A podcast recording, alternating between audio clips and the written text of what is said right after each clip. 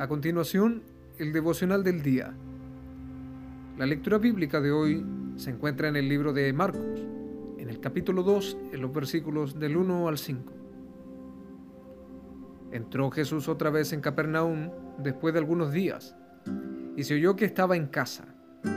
E inmediatamente se juntaron muchos, de manera que ya no cabían ni aún a la puerta, y les predicaba la palabra. Entonces vinieron a él unos trayendo un paralítico, que era cargado por cuatro. Y como no podían acercarse a él a causa de la multitud, descubrieron el techo de donde estaba. Y haciendo una abertura bajaron el lecho en el que yacía el paralítico. Al ver Jesús la fe de ellos, dijo al paralítico, Hijo, tus pecados te son perdonados. Esta escena nos demuestra muchos aspectos de lo que representa la misión evangelizadora. El milagro de este hombre paralítico radica en que hubieron hombres dispuestos a querer ayudar a otro. Estos hombres también creyeron que Jesús era la respuesta a la sanidad de este hombre. Tomaron la decisión de ayudar, de hacer todo lo posible para que este hombre paralítico fuese puesto delante del Maestro. Jesús, viendo la fe de ellos, dice la Escritura, no la fe del paralítico solamente, sino la fe de ellos, permitió que el hombre fuera salvo. Necesitamos tener fe para ayudar a otros.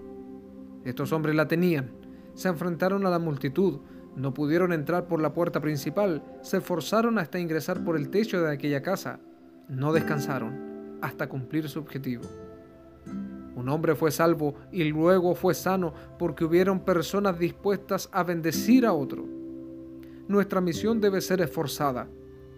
Hay tantas formas y métodos de llegar a las personas, no nos podemos dar por vencido en la lucha contra la necesidad.